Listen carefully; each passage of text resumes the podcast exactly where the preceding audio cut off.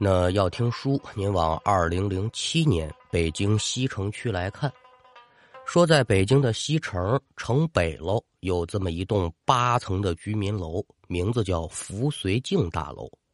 我不知您哪位在西城住啊？对这楼应该不陌生。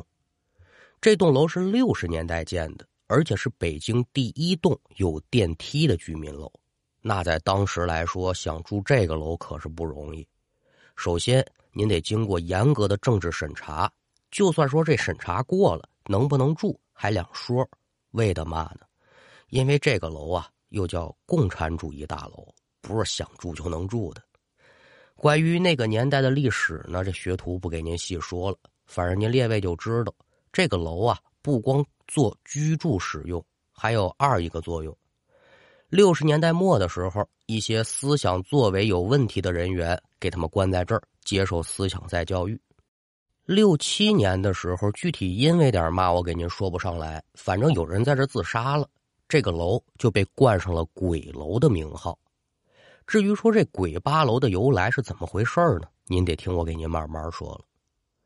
从古至今吧，但凡这种所谓的灵异地点，就总能吸引一大批猎奇心比较强的人来探险、来揭秘。说这福绥境大楼是个鬼楼，那太好了。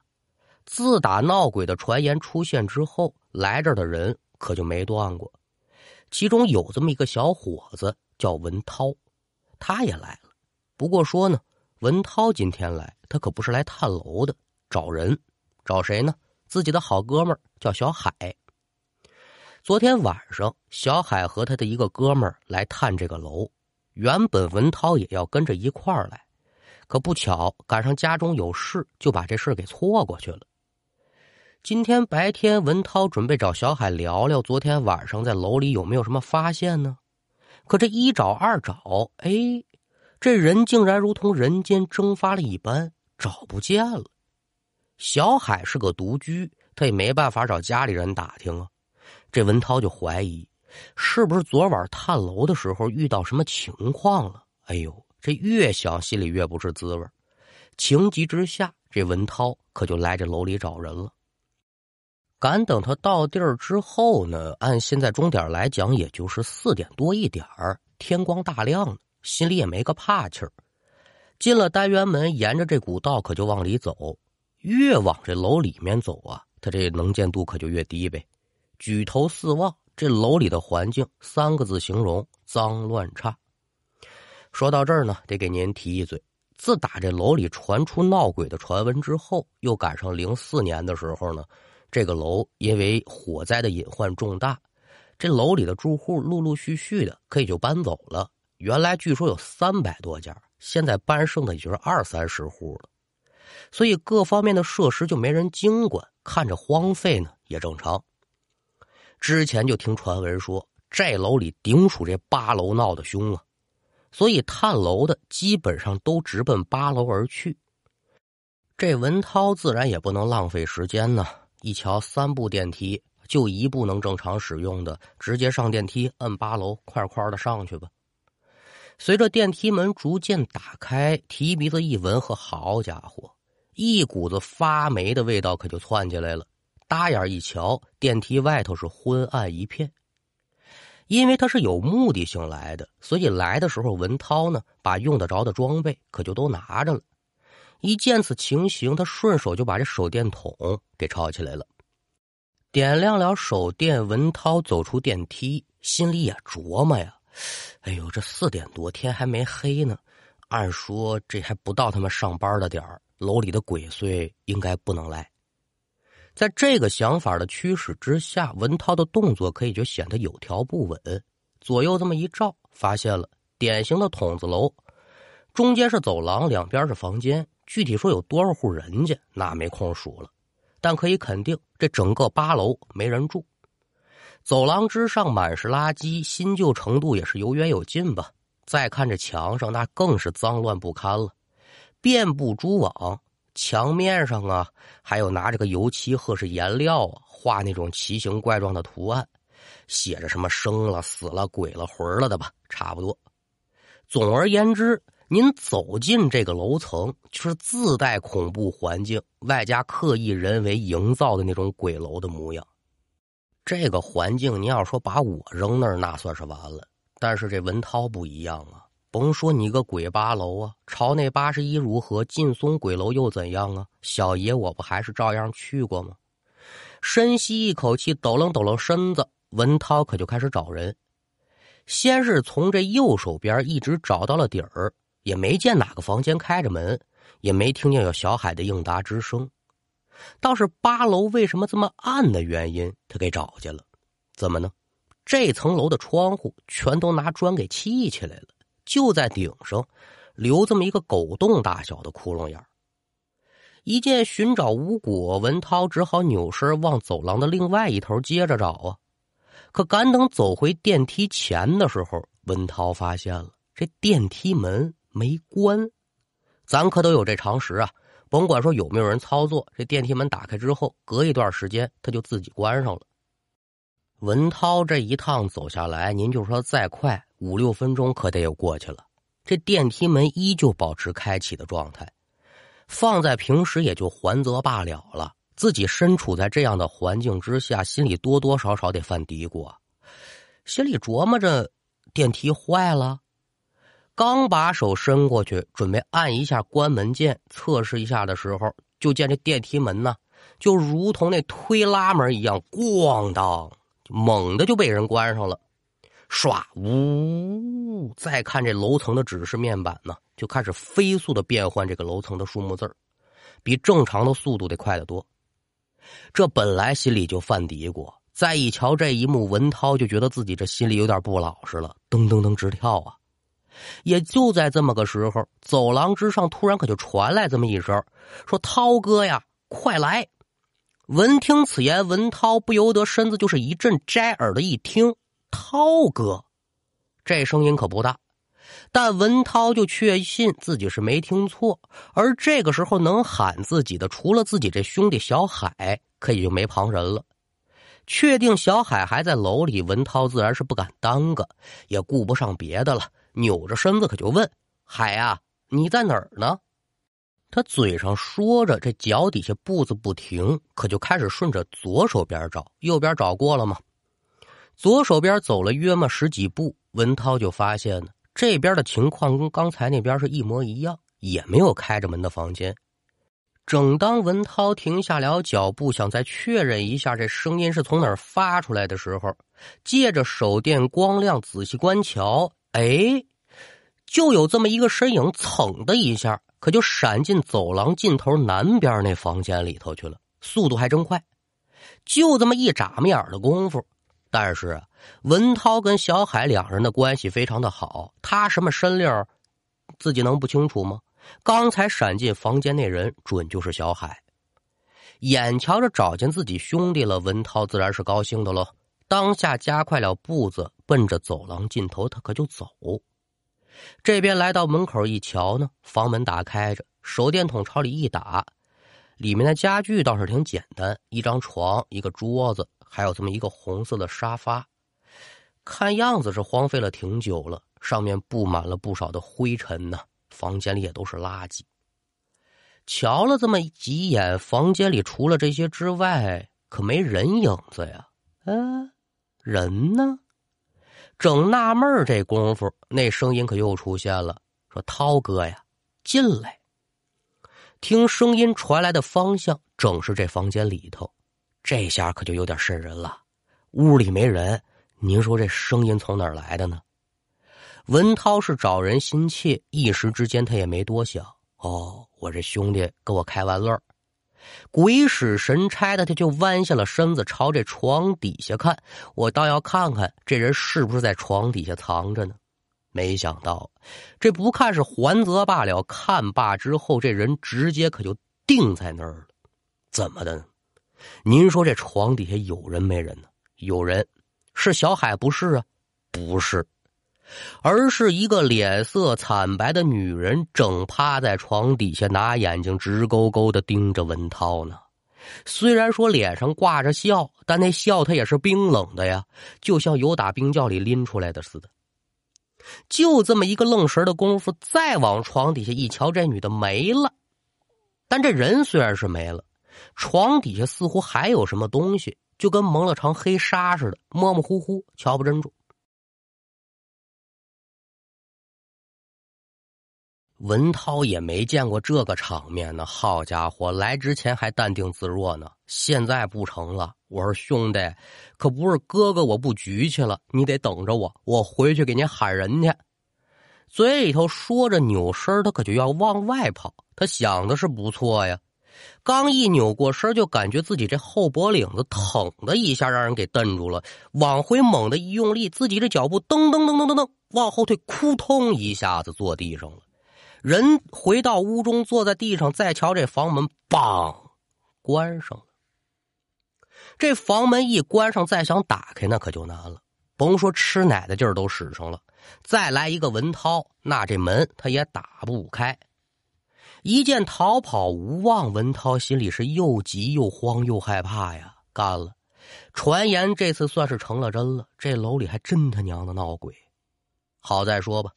身上带着法器和护身符，那也不至于说死的心都有吧。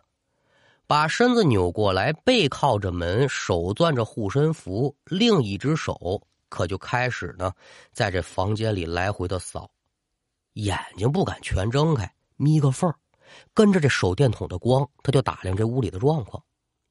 刚才在门口的时候看的不够仔细，现在得功夫了，看的也就全乎了呗。房间里除了一应的家具之外呢，在这个沙发的墙上啊，挂着这么一个挺特别的东西，纸糊的风筝，造型是个小燕子，而且在风筝的旁边呢，贴着这么一张画，具体说画的什么那不清楚啊。另外，在房间的东北角和西南角拴着这么一根铁丝，铁丝上面呢还搭着这么一块红色的花布。除此之外，这房间里可也就没什么值得表述的了，因为房门它是紧靠着东墙，那不人都是为了踏实嘛？就准备找到这个房门跟这个墙的夹角处，我呀贴墙角站着吧。这边往墙角刚走了一步，正准备看看有没有站好的时候，这一扭脸啊，就见这墙上突然出现了一个人。他本来就害怕，再加上本能的反应，文涛直接就把这手电筒给砸出去了。紧接着一听哗啦一声，这戏剧性的一幕出现了，门后的一面镜子被文涛砸碎了。这怪不得突然出现个人呢。这么一个小插曲可没让文涛放松下来，反而把这心可就提到嗓子眼儿了。怎么的呢？就在文涛调整身形准备站好的时候，耳听得那阵哗啦声传来，拿这手电一照啊，就见墙上挂着的那纸风筝，竟然来回的摆动了起来，而且在同一视角当中的那块红布也开始呜呜无风自动啊。也就过了一两秒，就见这纸风筝一下从墙上掉下来了，接着啪嗒一声就掉这沙发的靠背上了。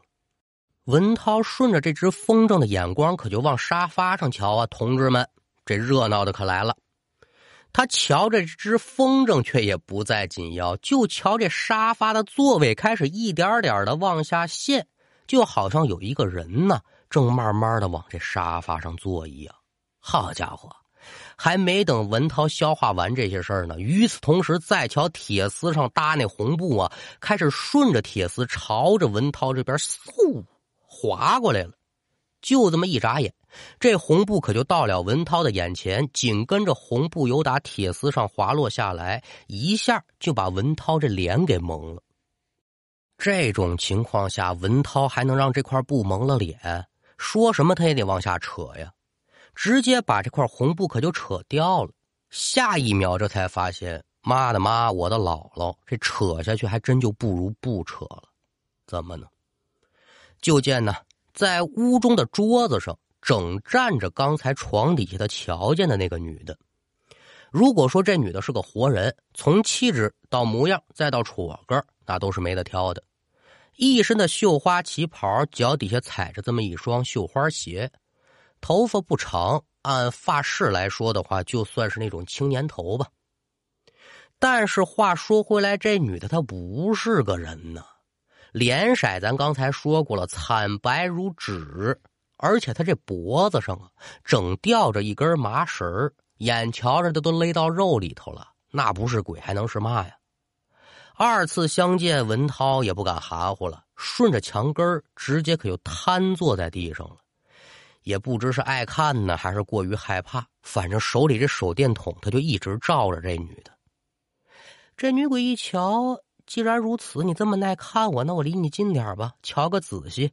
当然了，我是这么给您说，人女鬼是不是这么想的，咱不知道。反正这人可飘过来了。眼瞧着女鬼是越飘越近，站起来跑那是不可能的了，只能用爬的，往哪儿爬？床底下。就目前的状况来说，床底下算是一个比较安全的去处吧。但他可忘了，刚才这女鬼打哪儿来的呀？连滚带爬来到床底下，文涛就感觉自己这手像是碰上什么东西了，扭脸再一瞧，就见床底下除了他之外，还有二位，非是旁人，正是文涛苦苦寻找的小海和他另外一位朋友。但是这会儿俩人都紧闭着双眼，没动静了。人找去了，这节骨眼了，我还高兴吗？外面那姐姐怎么一情况啊？身子落下来了，往床边走着呢。眼瞧着女鬼走到了床边，文涛是大气儿也不敢喘了，心里面求爷爷告奶奶呗，您快走吧，别跟我这渗着了。你想得美，那好不容易三缺一凑一桌麻将，我能舍得你走吗？就这么眼睁睁的瞧着这女鬼将身子弯下来，二人是第二次四目相对。再瞧这文涛是咯儿喽一声怪叫，紧跟着眼前一摸黑，可就没知觉了。这晕可是晕了，但是呢，不耽误做梦。之所以说是梦呢，是因为梦里头这文涛啊变成这女鬼了，以这个女鬼的视角呢，看到她死前的一些场景。并且以同样的方式又死了一回。那说这女鬼是怎么死的呢？这里面牵扯的敏感话题可就太多了，学徒我也不敢给您胡说八道，三言两语给您介绍那么一嘴。这女鬼啊，生前因为受了奸诈小人的构陷，就是选边站队的问题吧，就被关押在这楼里头了，不堪折磨，最后呢，在房间里上吊自杀了。这也就跟咱开书的时候说那个六七年有人上吊自杀的事件勾到一块儿了，是一个人。女人死后准是不宣愤呢，冤魂不散，这才有了楼内闹鬼的传闻。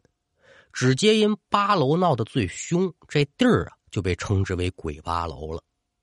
说完这鬼八楼和女鬼的来历呢，咱接着说回文涛，运气不错，当天晚上呢，楼里又来了一对探险的。十好几个人，棒小伙子，人多阳气壮呗，也没发生什么可怕的事儿。见床底下有人，可就把文涛三人给拽出来了，掰胳膊、窝腿、掐人中、灌凉水吧。一番折腾之后，人醒了。说是这样说，但文涛的醒可和他们一点关系都没有。怎么呢？文涛的醒是梦里上吊，他活活勒醒的。但甭管怎么醒的吧，人是没事了。刚松一口气，旁边的小海和他那朋友也醒了。醒来之后，一瞧眼前这么多人，还有我这好兄弟文涛，俩大男人哇哇的哭啊！我说涛哥，你们可算是来了，吓死我了。小海这话别人不明白，文涛他能不明白吗？可得说是深有体会呗。但眼前这队人知道的可不多，就问：“哎，哥们儿，我们刚来的，你们瞧见什么了？快讲讲。”这哥几个讲是没问题，这地儿不能待，快走！之后，文涛三人就在这一众小队的搀扶之下离开了扶绥境大楼。一个是为了压惊，二一个呢，你得跟人说声谢谢吧。文涛找了个饭店，就请哥几个好好的搓了这么一顿。酒席宴前，三人也相继把自己在楼内的所遭所遇演讲了一遍。三个人的经历差不多。所以在这儿呢，也就不啰嗦了。总而言之吧，众人听罢无不惊诧。哦，看来这鬼八楼的传言是果然非虚啊！有心酒后二次探楼，可被文涛三人给拦下了。算了吧，兄弟，别去了。此事可也就告一段落了。那关于鬼八楼的传闻呢，在民间还有很多，前往一探究竟的好奇者更是络绎不绝。而且以此为传闻拍摄的同名恐怖电影，感兴趣的呢，您可以自己去瞧瞧去。但甭管说是传闻造就了鬼八楼，还是鬼八楼造就了都市的传说，但京城知名的四大鬼宅呀，甭管是怎么变换，始终有它的一席之地。这楼到现在呢还有，一九年的时候呢，成为了北京第一批四百二十九处历史建筑之一啊。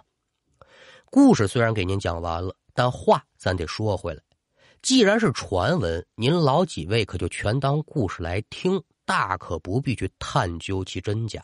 还是那句话，猎奇之心人皆有之，咱得把握住尺度，拿捏好分寸，别到最后惊了魂、伤了神，再说后悔，那可就来不及了。书说至此，今天这一段故事也就告一。段落。